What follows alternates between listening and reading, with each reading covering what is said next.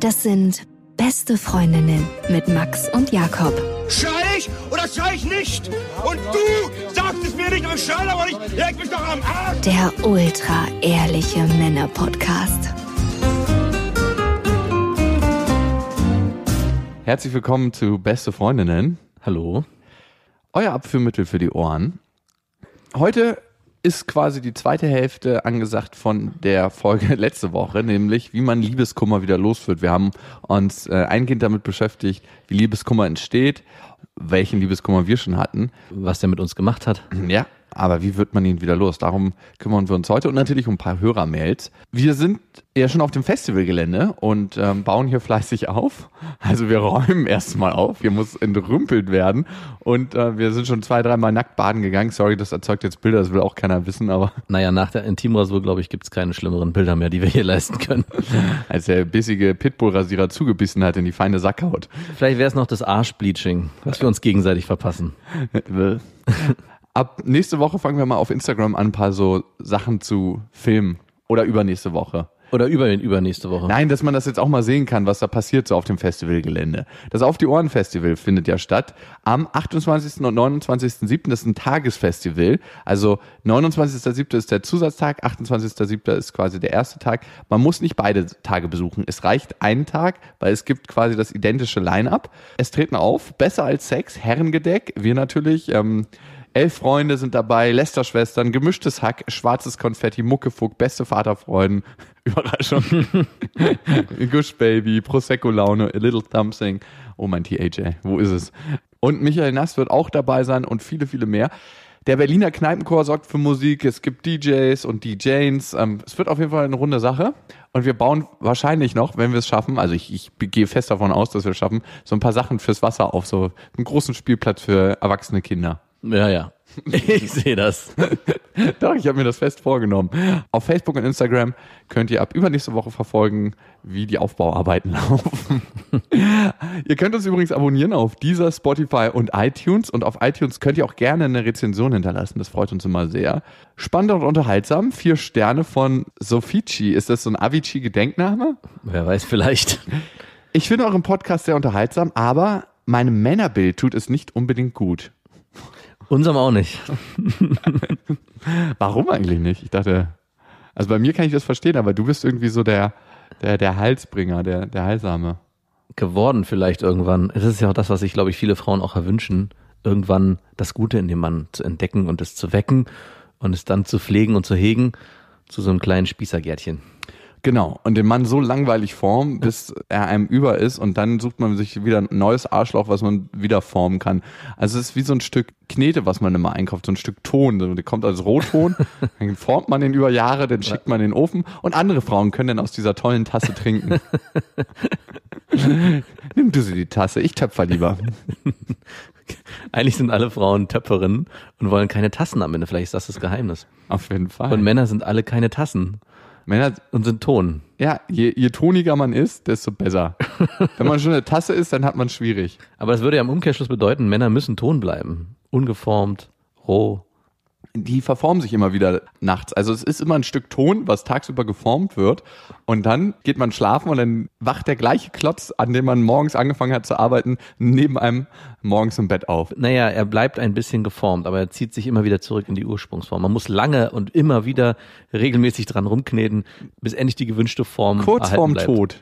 Am letzten Tag, bevor der Mann stirbt, kann man einmal aus der Tasse trinken, ganz kurz kosten. Hm, das wäre die Jahre schön gewesen. Tschüss. Ich bin da mal weg. Zum Liebeskummer. Die Frage ist, was hilft gegen Liebeskummer? Und ich glaube, eine Sache, was Liebeskummer so schmerzhaft macht und so groß, ist, dass man sich eine Welt mit jemandem vorgestellt hat und teilweise auch schon gelebt hat. Diese Welt bricht dann radikal zusammen. Man hat sich ja auch in den anderen reingegeben. Man hat seinen Samen eigentlich in den anderen eingepflanzt. Und der ist dort so tief verwachsen, als Mann hat das nochmal ein anderes Bild als vielleicht als Frau, dass man den da auch nicht mehr so einfach rauskriegt. Ich glaube sogar, man kriegt ihn gar nicht raus. Man hat einen Teil von sich gegeben, den man nie wieder zurückbekommt. Wow, Wirklich? Mhm. Ah, Du hast noch nie geliebt, ich höre das schon raus in deiner Antwort. Also ich habe nicht das Gefühl, dass ich da irgendwas weggegeben habe, was ich nie wieder zurückbekomme. Ich schon. Also ich habe Menschen sind doch kein Bankkonto. Ich habe hier was investiert und das bekomme ich nicht mehr zurück, wenn ich diese Bank verlasse.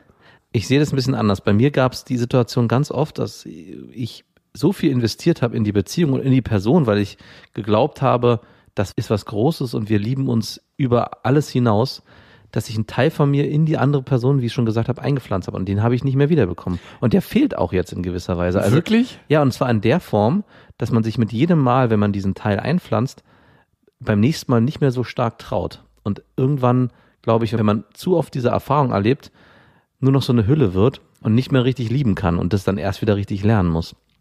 Und lernst du das gerade? Ich habe es schon lange wieder gelernt. Ich glaube dir kein Wort. Ich bin, ich bin die Liebe in Person. Du bist so voll von Liebe. ja, ich glaube schon, dass man natürlich, wenn man oft verletzt wurde oder es oft vielleicht nicht so schön auseinandergegangen ist, dass man seinen Mut verliert. Das verliert man auf jeden Fall. Ob man tatsächlich einen Teil von sich verliert, das bezweifle ich. Weil man ja auch was mitnimmt. Also es ist wie ein Wechselspiel. Man, man gibt viel von sich, aber man nimmt ja auch viel von dem anderen und es ist ein Austausch und daraus entsteht was Neues. Jede Person formt einen ja auch zu einem neuen Menschen, zu einer neuen Version von sich selber. Nicht, dass man die Grundmauern ganz neu aufbaut, aber es wird schon mal der ein oder andere Raum neu gestrichen, mal eine Tür aus den Angeln gehoben, mal eine Tür durchgetreten, mal nicht weggespült, wenn man sein Geschäft verrichtet hat. Also das Haus wird schon neu belebt. Und ich glaube, das Haus bleibt immer bestehen. Das Haus bleibt bestehen. Aber Es fühlt sich nicht mehr so an, wenn du hier nicht mehr wohnst. Aber ich frage mich gerade wirklich, ob du es in der Form schon mal erlebt hast. Also du hattest ja schon mal übelsten Liebeskummer und ich will das auch gar nicht absprechen. Aber ich erinnere mich schon noch, auch jetzt, wenn ich dran denke, ist es was, was ich auch jetzt spüre, was ich weggegeben habe, was nicht mehr wiederkommt. Und wenn es vielleicht die naive Liebe des Anfangs ist oder so, aber es verliert sich in gewisser Weise was. Man verbraucht sich an der anderen Person. Das ist natürlich ein sehr negatives Bild, was ich hier zeichne. Wie immer. Aber ich weiß nicht, es ist schon so, dass, also manchmal würde ich mir wünschen, man könnte, wenn man jemand Neues kennenlernt, all das, was vorher gewesen ist, vergessen und wieder so auf ihn zugehen, als würde man ihn zum ersten Mal kennenlernen, als wäre es die erste große Liebe. Und man hätte diesen ganzen anderen Scheiß nicht, weil das fehlt dann auf einmal ein bisschen. Man ist vorsichtig, aber man hat auch gelernt, dass man aufpassen muss auf sich selber. Ich glaube, es ist was anderes. Du hast mit dieser einen Person am Anfang was erfahren, Liebe erfahren, die in dem Moment so intensiv war, weil du sie auch das erste Mal erfahren hast. Genau. Und damit machst du ein Bild auf, was eine Frau, die danach kommt, gar nicht mehr vielleicht in dieser Fülle, ja, wieder bereichern kann, weil du hattest dieses erste Mal schon hinter dir. Mir geht's nicht nur um das erste Mal. Ich hatte auch schon danach Beziehungen, wo ich. äh, War es dann genauso intensiv? Es war genauso intensiv. Und trotzdem, mit jedem Mal habe ich einen Teil von mir in die Person eingepflanzt und am Ende nicht wiederbekommen. und ich glaube auch, bei mir ist es genau umgekehrt genauso. Auch in mich wurde, glaube ich, ein paar Mal was eingepflanzt und ich habe es nicht wieder zurückgegeben. Oder weil man es ja auch nicht zurückgeben kann. Also das ist natürlich eine rein emotionale Sache, aber Ich bin tatsächlich ein Stümper, weil ich hatte noch nie krassen Liebeskummer bei einer Frau, mit der ich tatsächlich zusammen war. Darum habe ich dieses Gefühl, glaube ich, in der Form noch nicht gehabt. Ich habe immer nur, wenn ich mit der Frau nie wirklich zusammen war, wenn sich eine Affäre ergeben hatte oder wenn man vielleicht eine fünf, sechsmonatige Affäre und das dann auseinandergebrochen ist. Du hattest eine andere Form des Liebeskummers. Du hattest den Sehnsuchtskummer, was alles eigentlich sein könnte, wenn, aber ist ein anderer, Kam, genau. Ja, es kam aber nie dazu. Diesen richtigen Liebeskummer, dass man schon so gefestigt ist in seiner Vorstellung und dann die Person verliert. Hattest du den schon mal? Nee, noch nie. Kein Wunder, dass du keine Ahnung hast, von was ich hier rede. Ich bin ein fucking Anfänger. Ich gehe hier gerade meine ersten Schritte in der Gefühlswelt. Tatsächlich nicht, weil für mich war es dann mit der Frau meistens gelebt. Ich kann mich selten daran erinnern, dass mit mir Schluss gemacht wurde, sondern ich habe irgendwann immer gemerkt, so, wow, mit der Frau geht's jetzt hier zu Ende. Und Mit der Frau geht's jetzt hier zu Ende. war nicht so, dass sie stirbt, aber in mir ist sie gestorben. Und ich hatte dann auch wenig, was ich dann bereut habe oder wo ich mich nachgesehnt habe, nachdem ich die Beziehung mit der Frau dann jeweils beendet hatte, sondern es war gut, dass es vorbei war und man hat die Sachen, die man leben konnte, miteinander gelebt und die anderen Sachen habe ich verdrängt und dann ging es auch weiter. Nee, deine positive Einstellung kotzt mich an. Aber tatsächlich, Liebeskummer hatte ich natürlich auch schon mit Frauen, wo es dann nicht wirklich hingehauen hat und du hast recht, ich könnte mir vorstellen, dass es eher ein eine Sehnsucht nach dem war, was hätte sein können, mhm. was vielleicht niemals in der Realität so aufgetreten und wäre. nicht, was gewesen ist, was ich nicht mehr wiederbekomme. Und das ist, glaube ich, der wesentliche Unterschied, weil die Sehnsucht hat sich irgendwann eingestellt und man hat sie für gegeben genommen und hat gesagt, okay, das ist es jetzt, darauf habe ich so lange hingearbeitet und dann wird einem das weggenommen. Hattest du das schon mal? Ja, schon öfters. Dass du gedacht hast, das, wow, darauf hatte ich schon so lange hingearbeitet. Na, es hört sich furchtbar an, natürlich nicht so, aber es schon so, dass ein Gefühl sich eingestellt hat, dieses Sehnsuchtsgefühl, was du beschrieben hast. Und das hat sich dann eingestellt und dann habe ich es irgendwann wieder verloren.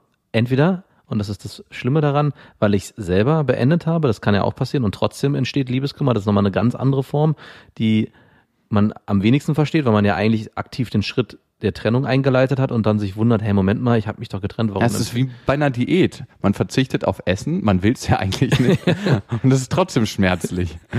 Und dann gibt es den Liebeskummer, wenn sich die Person von einem trennt und sozusagen die eigene Realität, die man sich mit dieser Person geschaffen hat, aufbricht und selbst entscheidet, du jetzt nicht mehr. Und du bist erstmal völlig aus der Bahn geworfen, weil in deinem Mikrokosmos gab es nur euch beide.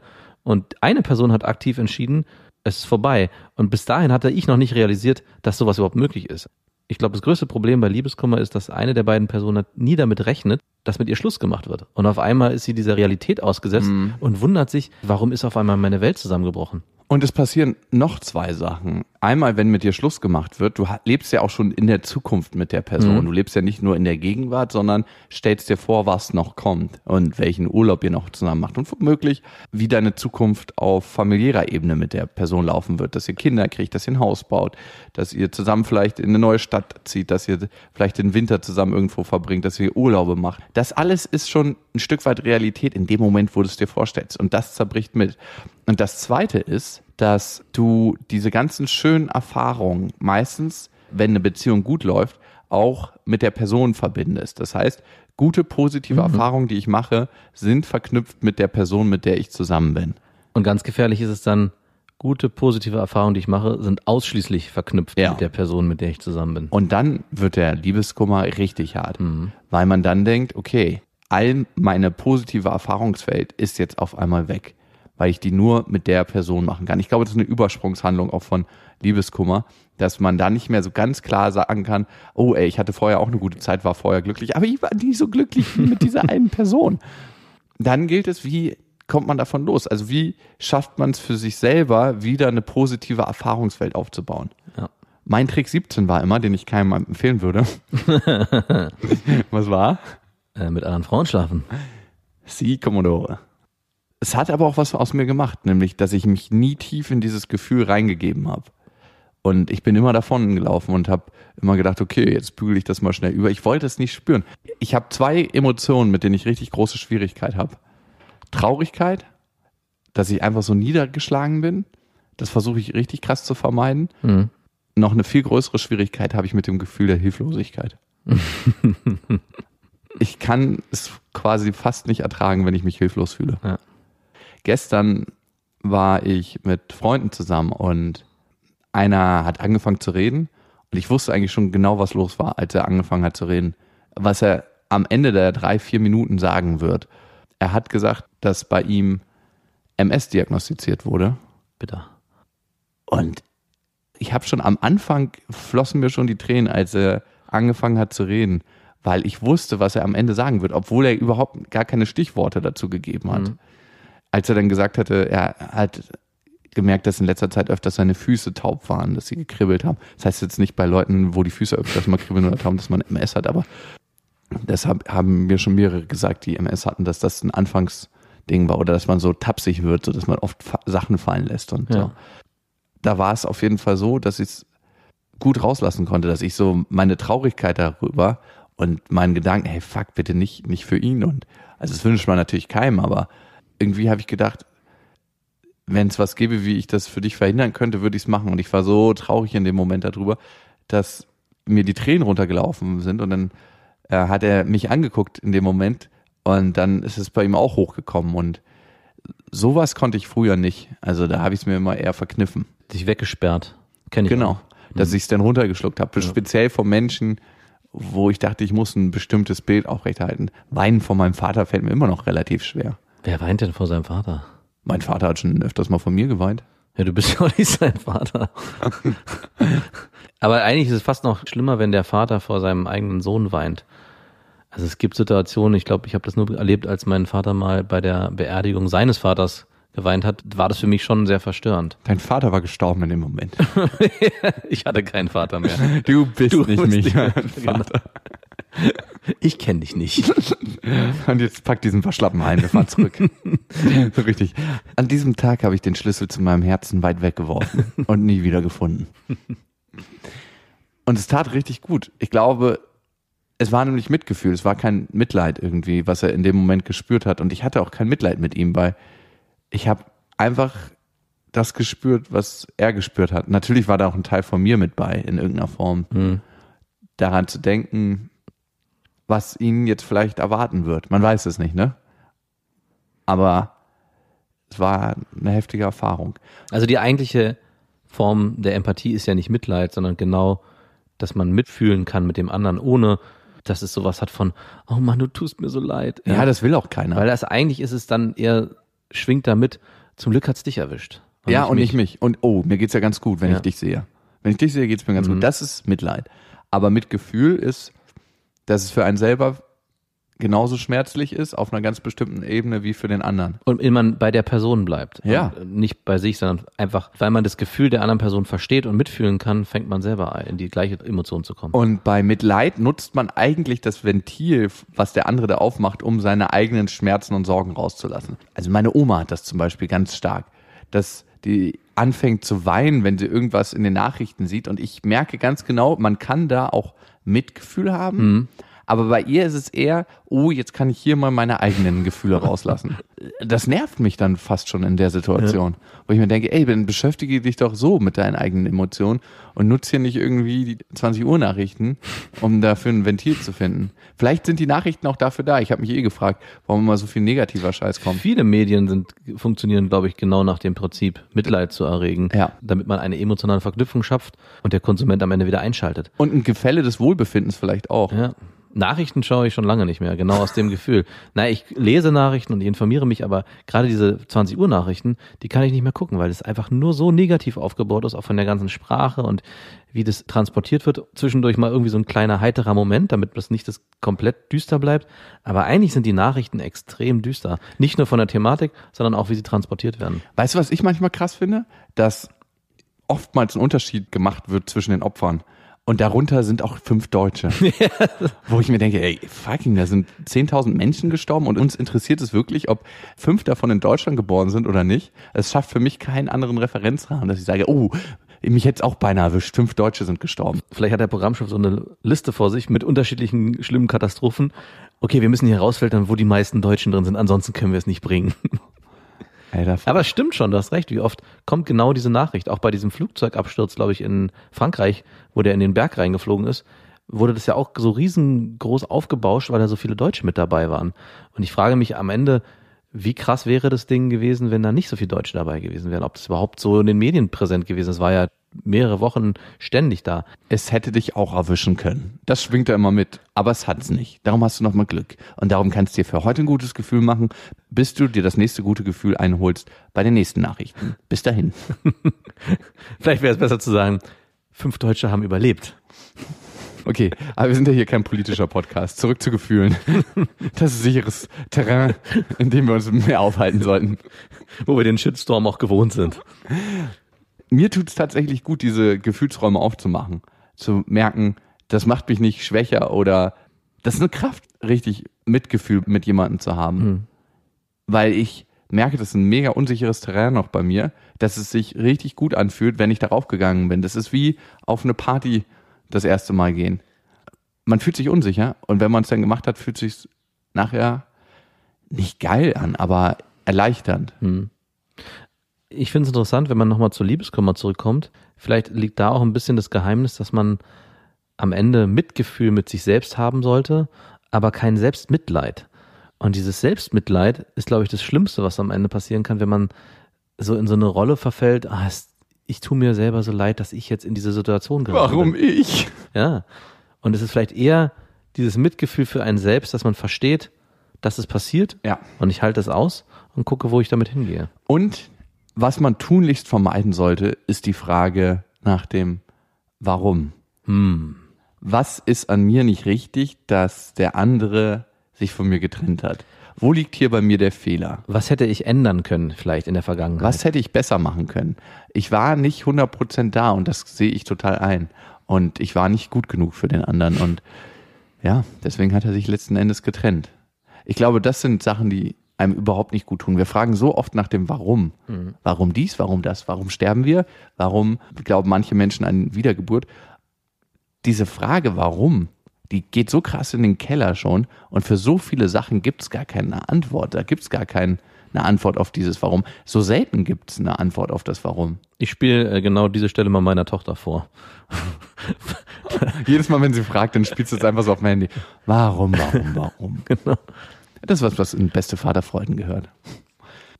Was ich bei mir auf jeden Fall festgestellt habe, ist, dass ich dieses Gefühl, Mitgefühl mit mir selber haben, immer vermeiden wollte. Ich habe mich abgelenkt mit anderen Frauen, aber dieser Schmerz, der tatsächlich in mir drin war, den habe ich versucht zu überbrücken mit allem Möglichen, was da die Angebotspalette bereithält. Ja. Als ich mich das erste Mal richtig reinbegeben habe in diesen Schmerz, geguckt habe, wo ist der in meinem Körper und das hört sich jetzt vielleicht ein bisschen spirituell angehaucht an, aber man kann Emotionen und Schmerz und Gefühle körperlich festmachen. Wo ist das im Körper und wie, fühlt sich das an? Und wenn man das richtig durchfühlt, und da kann man sich richtig Zeit für nehmen, ein, zwei, drei Tage. Du, wenn du Liebeskummer hast, hast du genug Zeit, das zu fühlen. Man hat auf einmal auch Zeit, man hat ja nichts mehr vor. Nein. Dann ist es irgendwann so, wenn man die Gefühle tatsächlich wahrgenommen hat, dass man durch eine, eine Katharsis geht. Also dass die sich ein Stück weit auch in dem auflösen. Für mich habe ich festgestellt, dass der schlimmste Liebeskummer eigentlich dadurch entsteht, dass ich vor den Gefühlen weggelaufen bin. Wie so ein ängstlicher Hund, der von einem Wolf gejagt wird und der Wolf immer größer wird, je schneller ich renne, weil ich nicht mehr weiß, was mich da verfolgt. In dem Moment, wo ich stehen bleibe und aufhöre wegzurennen und mich diesem Gefühl stelle, wird das Gefühl besser. Vor allem, wenn man sich dem Gefühl nicht stellen will, kommt es dann eigentlich nur noch mal schlimmer zurück. Aber man belügt sich eigentlich die ganze Zeit selbst. In dem Moment, wo man sich dann ablenkt mit vielleicht anderen Frauen oder man unternimmt was mit Freunden und ist dann in der nächsten Situation wieder alleine, kommt das Gefühl trotzdem wieder. Und dann meistens noch stärker, als es vorher gewesen ist. Ich glaube, das Schwierigste ist, sich wirklich klar zu machen, dass das Beste sein kann, in diesem Gefühl zu bleiben, weil man natürlich diesen Schmerz eigentlich vermeiden will. Und es ist ja ein ganz natürliches Phänomen.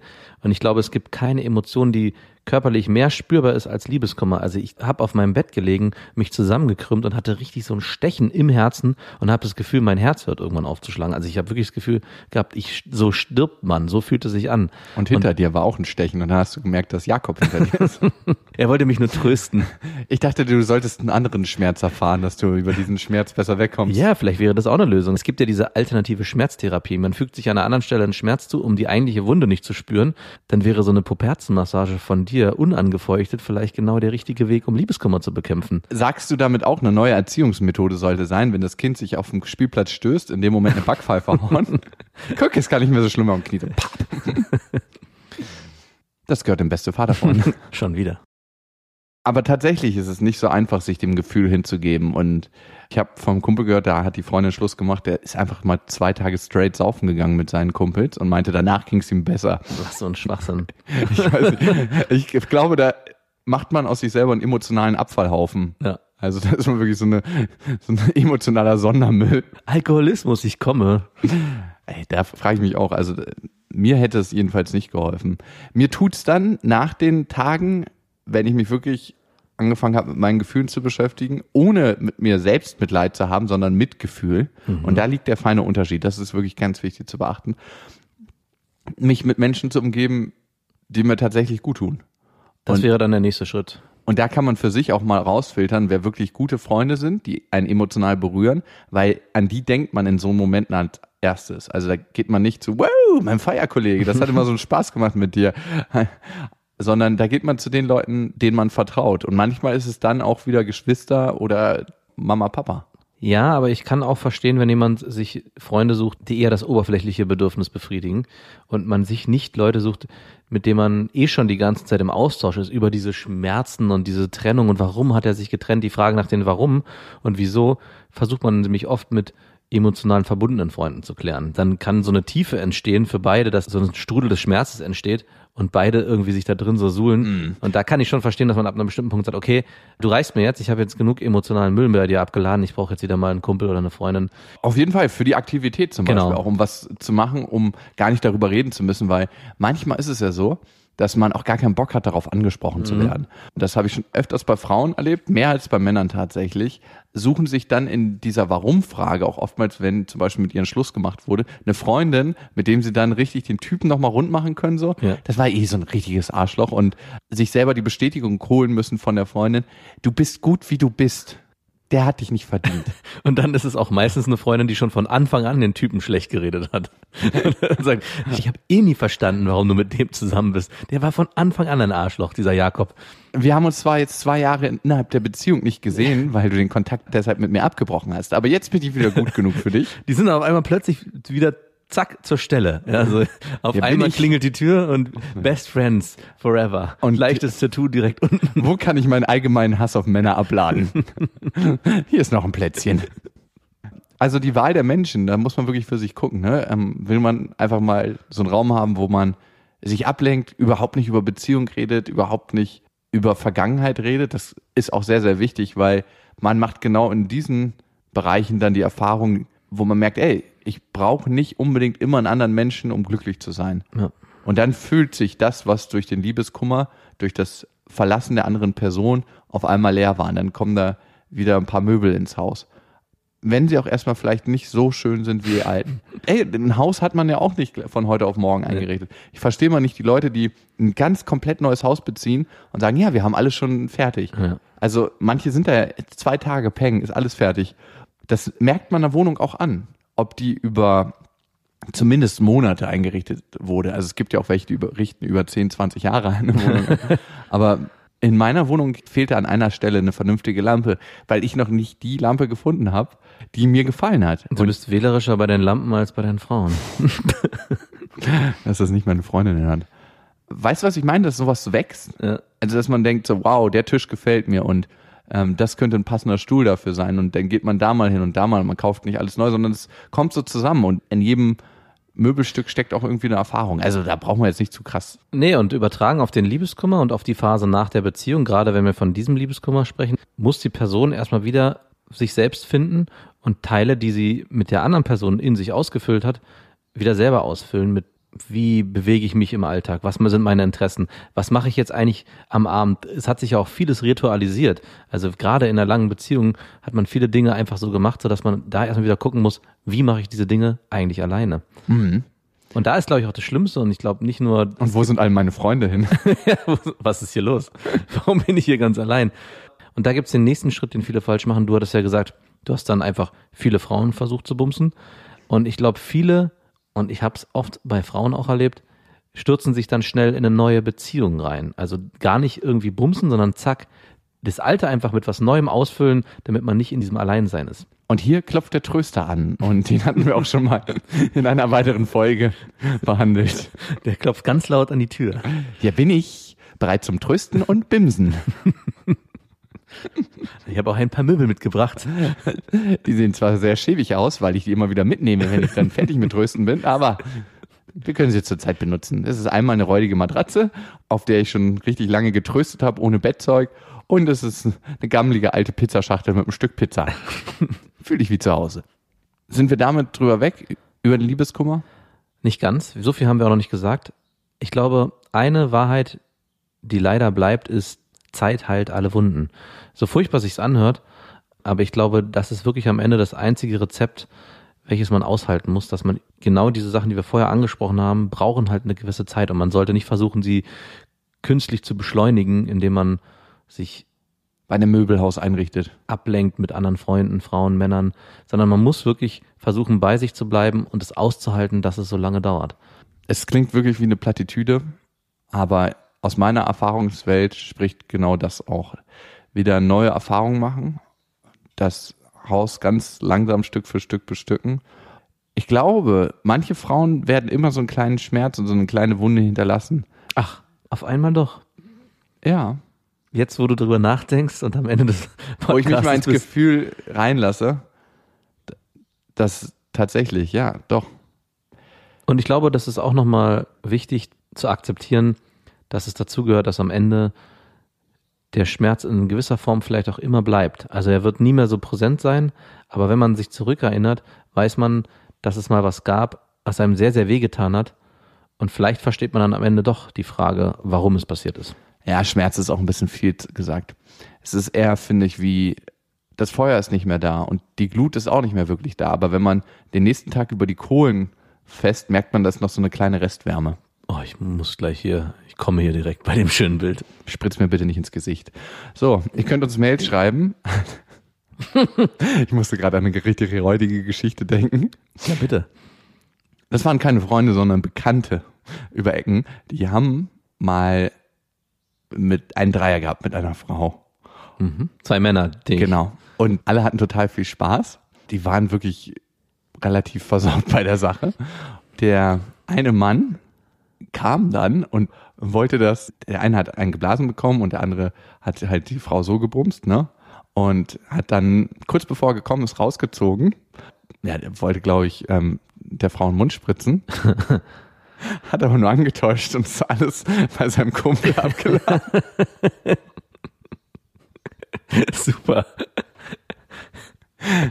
Da muss man wirklich schon gut befreundet sein. Da muss man richtig gut befreundet sein. Ich frage mich, was da durch den Kopf geht von Menschen, wenn die sowas machen. Boah, ey, ich glaube, ich wäre, ich weiß nicht, ob ich diesen, Joke verstanden hätte. ich weiß nicht, ob ich dann auch noch befreundet wäre mit der Person. Du weißt auf jeden Fall, gib da deine Kinder nicht ab. ey, bitte. Beste at bestefreundinnen.de, da könnt ihr uns eure Geschichten schicken. Muss nicht immer irgendwie mit Jokes was zu tun haben, kann auch was sehr Ernstes sein. Vielleicht habt ihr auch ein gutes Rezept gegen Liebeskummer, was ihr uns im Nachhinein noch schreiben könnt, was wir vergessen haben. Mhm, sehr, sehr gerne. Ergänzt unsere Liste. Auch in den sozialen Netzwerken, also auch gerne als Kommentar bei Instagram oder Facebook. Und die erste Mail kommt von Saskia. Sie hat auch was zum Thema Liebeskummer zu sagen. Die hat die letzte Folge gehört und meinte, ähm, ich war ein gutes Jahr mit meinem Freund zusammen. Es war wie ein Märchen. Wir klebten aufeinander und waren beide unglaublich verschossen. Achtung, für sie ist märchenhaft, wenn man aufeinander klebt. Wollte ich nur schon mal als Hinweis geben Ah ja, danke. wollten schnell zusammenziehen und er sprach von Zukunftsplanung. Es kam plötzlich und traf mich schmerzlich. Er machte Schluss. Das war vor gut anderthalb Jahren. Seitdem ging es hin und her. Wir hatten Kontakt wieder nicht. Er traf andere, kam wieder an. Immer wenn ich gerade über dem Berg war, kam er und wollte mich wieder. Merkte ständig, dass er mich nicht vergessen kann. Pipapo. Ich freute mich natürlich über sein Interesse. Wir hatten Kontakt, wieder nicht. Er traf andere, kam wieder an. Immer wenn ich gerade über dem Berg war, kam er wieder und wollte mich. Merkte ständig, dass er mich nicht vergessen kann. Ich freute mich natürlich über sein Interesse, aber wurde auch zunehmend unsicherer, verletzter und verlangte immer mehr von ihm. Die Beziehung wurde ungesund. Von dem Mädchen war nichts mehr da. Dann, vor einem Jahr, entschied er sich quasi wieder fest für mich, machte sogar mein Auslandssemester mit und besuchte mich dort. Ich kam im Februar wieder, es war schwierig, er hatte dann seine Examensprüfung, für die er zwei Jahre lang gelernt hatte. Könnte das Jura sein? Ich war immer wieder für ihn da. Er rief mich an, wenn er Probleme hatte, und am Tag seiner Prüfung hing er weinend in meinen Armen vor Aufregung. Ich fuhr ihn hin und eine Woche später ließ er mich fallen. Jetzt hat er eine neue, ist super glücklich und ich weiß nicht mehr, was ich noch tun soll. Ich fühle mich alleine, ausgenutzt, ausgetauscht, wertlos, kraftlos. Diese Tipps macht was, lenkt dich ab, was auch immer sind lieb gemeint, aber bringen für den Moment nur was. Ich bin viel unterwegs und versuche alles, dass es mir gut geht. Aber ich bin absolut nicht der Typ, der sich dem nächstbesten an den Hals wirft. Und eigentlich brauche ich mal richtig Ruhe. Aber sobald ich nichts zu tun habe, kommen die Gedanken, mit ihnen die Tränen. Mir fehlt einfach mein bester Freund. Er ist nicht mehr greifbar und ich verstehe nicht, warum er plötzlich alles, sogar die Freundschaft hinschmeißt. Egal was war, wenn einer was auf dem Herzen hatte, haben wir uns auch in den kontaktlosen Phasen oder im Streit geholfen. Vergisst man das als Mann, blendet er all das aus, bin ich ihm so unwichtig geworden, dass er absolut kein Interesse mehr an mir als Person hat. Das zieht mich wirklich runter und darunter leidet auch mein Umfeld. Meine beste Freundin ist ratlos, meine Eltern machen sich Sorgen. Wenn ich ehrlich bin, ich auch. Ich versuche jetzt schon so lange diesen Kerl zu vergessen und er geht mir nicht aus dem Kopf. PS, meine besten Freunde und ich würden uns super freuen, wenn ihr mit eurem zweiten Buch zur Lesereise nach Köln kommt ja, kommt gerne vorbei. Wir können euch, euch da auch trösten. Kleiner Spaß. Natürlich nicht. Wir bleiben sauber. Die beste Freundin Tröstermethode. Patentiert. ich habe gemerkt gerade eben, dass mich das ein kleines bisschen zornig gemacht hat, die Mail. Und ich habe gemerkt, dass ich es absolut verstehen konnte. Und es hat sich wieder das gespiegelt, was ich am Anfang meinte. Es ist ein Teil in ihr eingepflanzt worden und sie versteht nicht, warum sie diesen Teil aufgeben muss. Ich habe mich gefragt, warum hat es mich zornig gemacht und weißt du warum?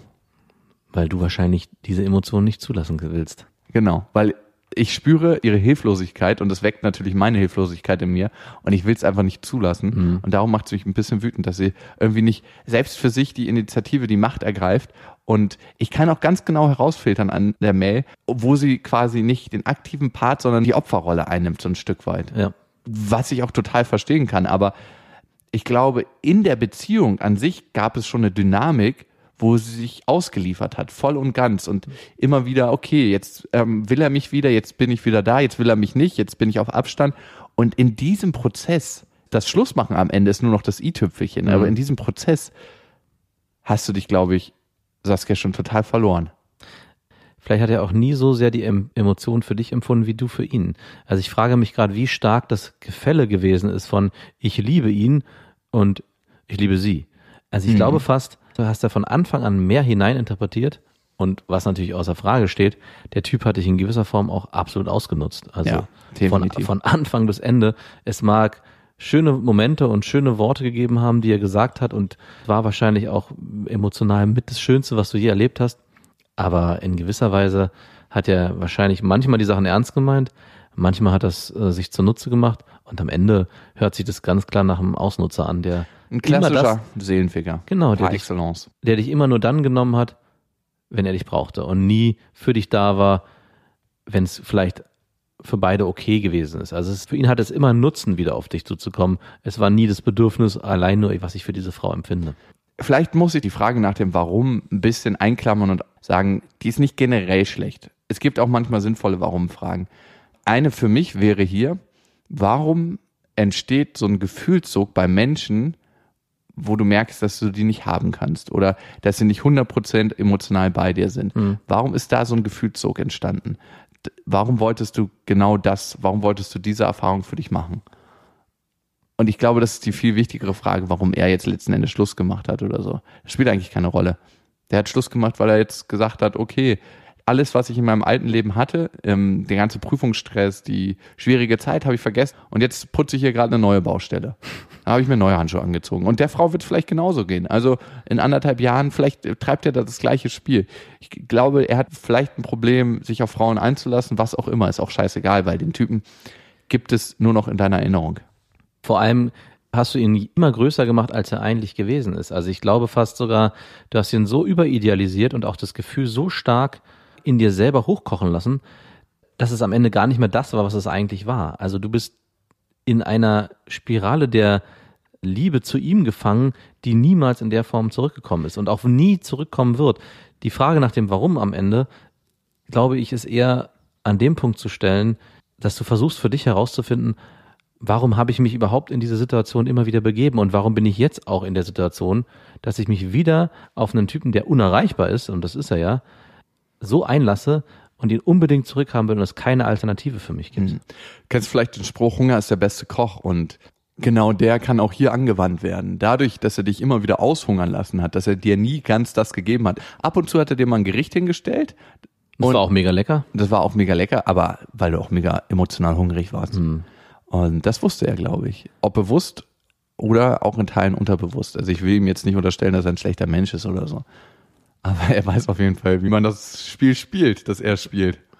Und er weiß, was gut für ihn ist. Also er hat sich genau in den Situationen, wo er dich brauchte, auch in der Phase seiner Examensprüfung, wusste er für sich, ich brauche jetzt jemanden, der mir hier durchhilft. Und du warst die Person. Und er Sicheres wusste, Fahrwasser. Genau, und er wusste auch, dass es ganz einfach ist, auf dich zurückzugreifen und deswegen hat er dich einfach nur benutzt und genommen.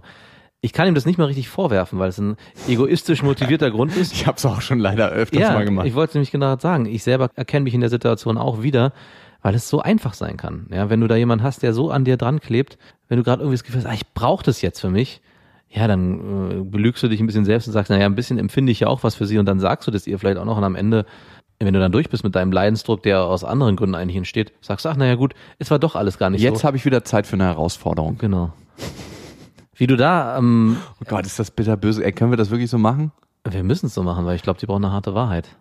Das ist auch nur unsere Wahrheit, muss man dazu Ja. sagen. Ne? Das ist unsere männliche Sicht von zwei Typen, die vielleicht gar nicht so eine Ahnung haben. Also nein, ich möchte das einschränken. Das ist nicht die Wahrheit, weil die Wahrheit gibt es nicht. Aber das ist eine Sicht auf die Dinge.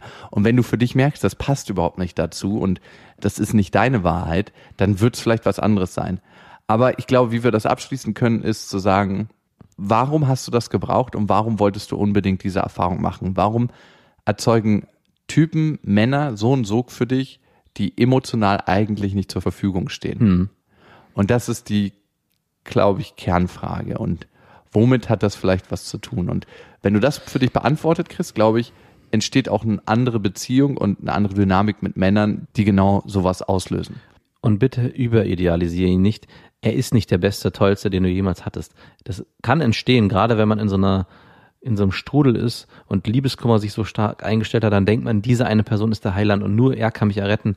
Es gibt wirklich noch andere, die vielleicht nicht im ersten Moment das Gleiche auslösen bei dir, aber du musst es schaffen, von diesem Idealbild wegzukommen. Eine letzte Mail noch und die ist eigentlich vom Thema her ein bisschen verwandt. Ihr könnt uns schreiben an beste.bestefreundinnen.de und das hat getan die Linda und sie schreibt, mein Name ist Linda, ich bin 23 Jahre und habe seit fast einem Jahr eine Affäre mit einem Mann. Man könnte sagen, wir sind in dieser Zeit gute Freunde geworden, vertrauen uns deshalb auch einiges an, reden über unsere Dates oder One-Night-Stands mit anderen. Von Beginn an war klar, dass ich mit ihm nie eine Beziehung führen könnte. Er hat seinen Standpunkt direkt klar gemacht, als ich erfahren habe, wie er zu dem Thema Treue steht, war es für mich ohnehin keine Option mehr. Nichtsdestotrotz, weißt du, was immer gefährlich ist? Nein?